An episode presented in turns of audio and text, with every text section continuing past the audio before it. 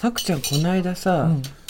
40代はなんか向き合わなきゃみたいなことツイートしてなかった、あそうだね。向き合わなきゃっていうよりもなんか向き合ってこうなんか積み残しがどうのみたいな。そうだね。後でねってこう一回保留みたいなしたものとか、うん薄めで見て見ないふりしてきたこととかが、全然追いかけてきて 何度何度無視しても、まだこれの未納ですよって。そう。未納ですよって。反抗押されてないですよそうそうそう。目の前に何度でも現れる、でそれが何回か現れるとあもうこれは諦めてやれってことだなとか、うん。向き合えってことだなとか自分の中で消化しなさいってことだなっていうのが40代になると途端に増えたなって思ってそうで同じようなことをファさんが言ってて あの言ってたね。文筆家のファさんが言ってて、うん。ファさんも40代にって言ってて同い年なのよ。そうなんだね、うん。だからあなんかこの2人が言ってるってことは何かあるんだなと思ってさ。何なんでしょうね、具体的に何なだった？さくちゃんはその後回しにしたり向き合わなかったり薄めで対処してきたのって。あなんだろうな。結構その時っていろいろそういえばみたいなぼんやりした感じでその書いたのはさ、これがあってとかじゃなかったんだけどうーん。スルーしてきたことね。まあ私は一番大きいのはやっぱりお金のこととかなんだけど、うん。あのさなんとかなる。なんとかなる。なってきてるよ、うん。今までね今ここにいるから、なんとかなってきてるけど細かい計算とかをもう会計士さんに任せて、うん。自分ではうーん直視してないの、うんうん。なんかもし足りてなくたりやばかったりとかしても薄めでなんか「あもう聞こえません」みたいなことをやってて、うん。うんうん一個ずつ直視してあのなんていうのかな。根本的抜本的解決みたいなことをしてなかったの、うんうん。あもういっつも怖いしいっつも大丈夫かなって思ってるのに直視しない。ああなるほどなるほど。わかる。そういうことあるね、ううん。んいっつもやばいなと思うけど逃げちゃうやつね。そう、ん。でそうしてるうちにその薄暗いトンネル抜けるんじゃないかと思ってそうしてるんだけどもうダメ。抜けへんねんって感じ。抜けない。抜けない。ずっと。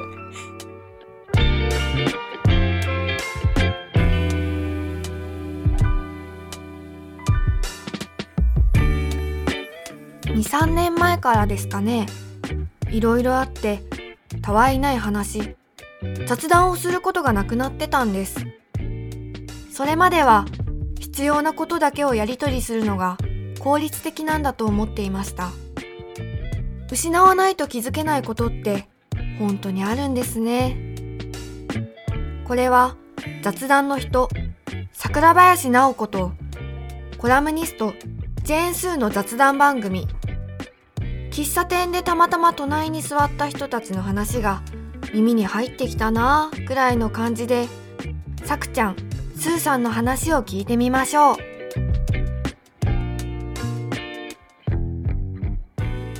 なんかさ逃げてると思ったら螺旋階段で、あ同じことぐるぐる。高さは変わってるけど。そう。だから何回もここ来んのよ。このあぐるぐるそうか。ぐるぐる。するからそうそうそうね。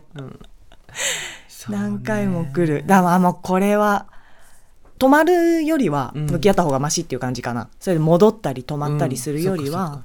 実際に向き合うってそれどうやってやるの？うーんなんでしょうねだって細かいお金のまあそのお仕事してるから会計士さん税理士さんがいたりするわけじゃん、うんうんうん。でその人が把握してればあとはばっくり分かってればいいじゃんみたいなことじゃないんだ。あのー会社のことはそれでいいんだけどね、あのそんなに細かく見なくてもいいって思ってるけど、例えば2年後にどうしたいから細かくこういうものをやっていきましょうみたいなことは考えるのも怖いし。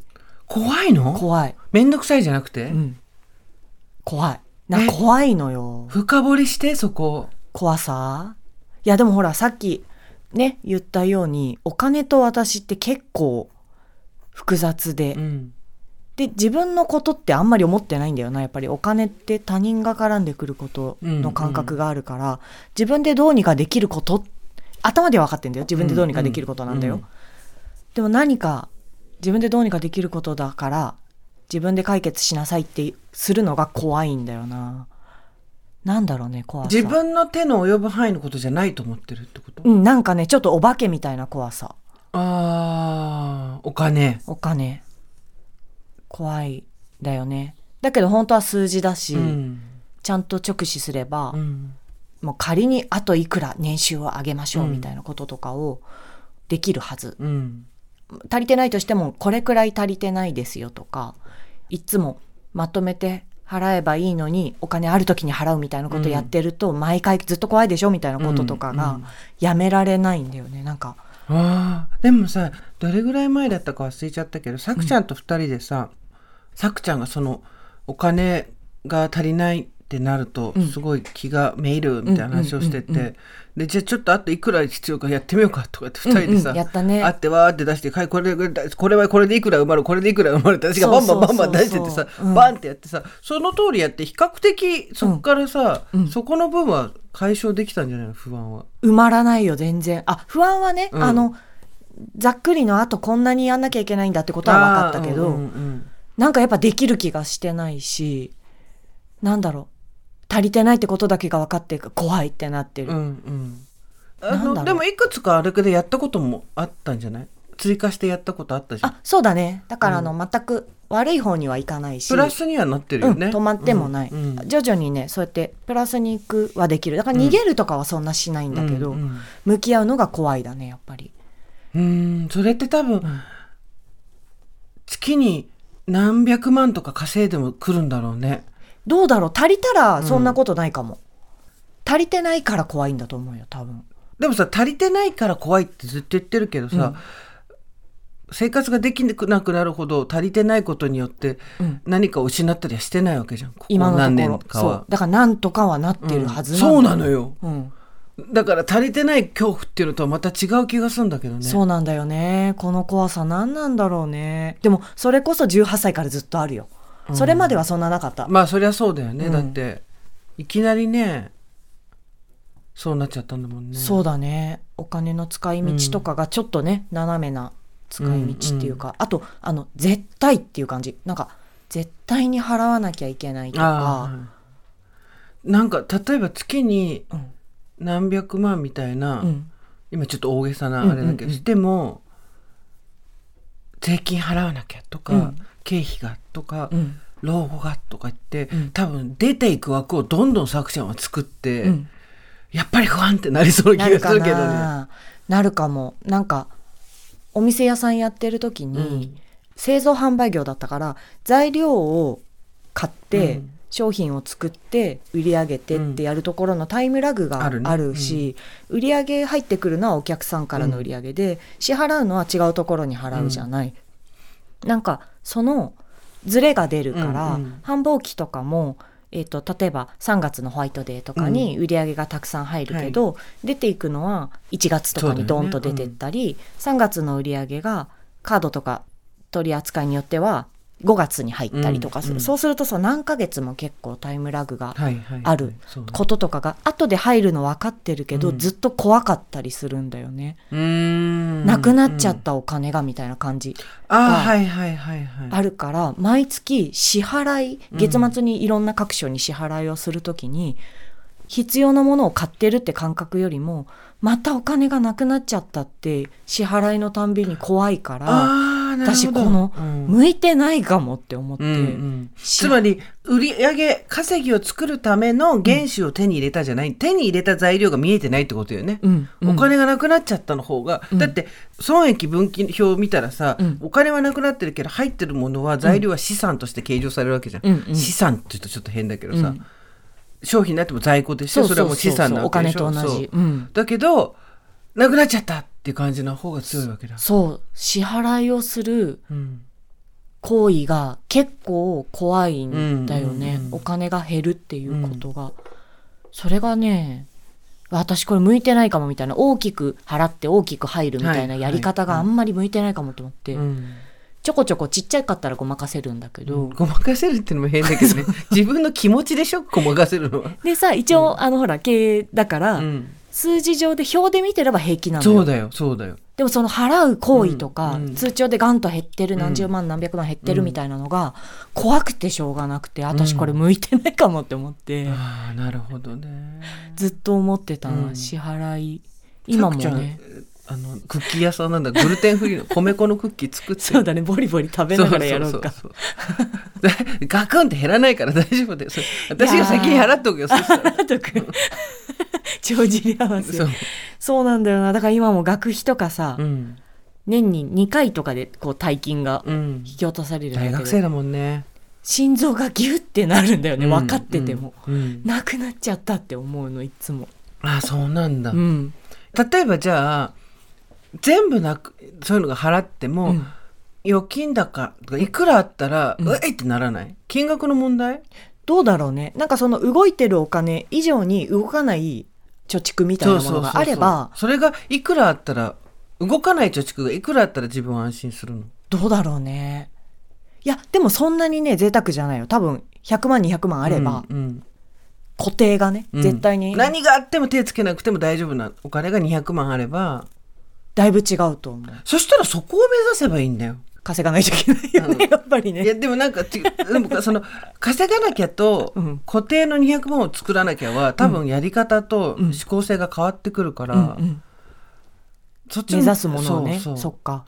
でさくちゃんは、うん。うちは出入りがめちゃでかいっていうのは知ってる私も。そうなんだよね。さくちゃんの体のサイズにしてみては 出入りがでかいよっていう。出てくの金額が大きいのとかもわかるんだけどその固定の底をぜ動かさないやってことは何が言いたいかっていうと、うんうん。月に少しずつ貯めておくとかじゃなくて、1回でボンってバーンって入ってくるうん。ものっていうのを何回かやって、うん。年に4回とかやって、うんうん。それでもうそこ触らないっていうのにすればいいと思うそうだね。でそれは通常の業務じゃなくてエクストラ業務で、うん例えばなんだろう今じゃあ全部出てっちゃってゼロだとしたら、うんうん何かやって追加で50万っていうのが、えっと、順利もしくは粗利で入ってくるっていうものを4回やったら200万じゃん。そうだねでそれ四半期ごとにやれば年間で1年で解決できるじゃん。うん触らないやつを、ね、そうそうそう。解決できるじゃんってで そうだえでねきるのよ。でそこだよね。そうだね。そう。解決できるんですよ。そうだね。やっぱまださ信用してないんかな自分の稼ぐ力。いやめっちゃ人より稼いでると思うよ多分。人よりっていうかめちゃくちゃ出てってるだけで稼げてると思うよ十分。なんでこんな出てくんだってくらい出てっちゃうだけで。でもしかもそれが自分のじゃないから。そうだね。まあね学費はまあなんていうの愛するねうんうん。子供のためだからいいとしても、うんいろんなところで、そうね。うん。別にあのあれですよ。不埒な借金があるわけでも何でもないんですけどね。まだ片方の親が生きてたりとかねいろいろあるんですよね、そうだね。大丈夫だってそれマジで。大丈夫か、うん。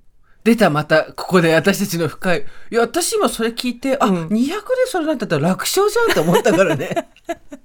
イレギュラー仕事をやってそれを触らなきゃいいんだよね。そう。なんかね。そうそうそうだね。自分に仕事が来るっていう信用がないんだろうなまだ。仕事が来るんじゃなくて取りに行くんだってそうだね。発注してもさせるんだってうんうんうん。すごい、まあ、しあ、もうなんだ、全然大丈夫じゃんみたいになっちゃった。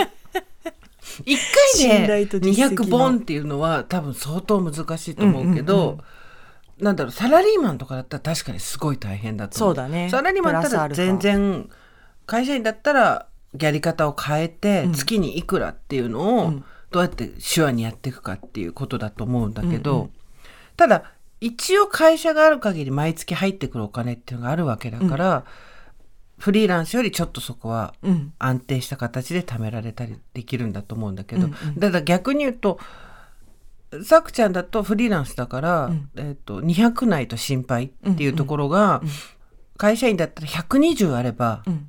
なんとか、とかね。そうそうだね。とかっていうのになるじゃん。うん。でじゃあ月に割ってってって言って今の給与で、まあ、副業なのか節約なのか何なのかみたいなことで多分その細かくうん。積み重ねていくっていうのが、うん。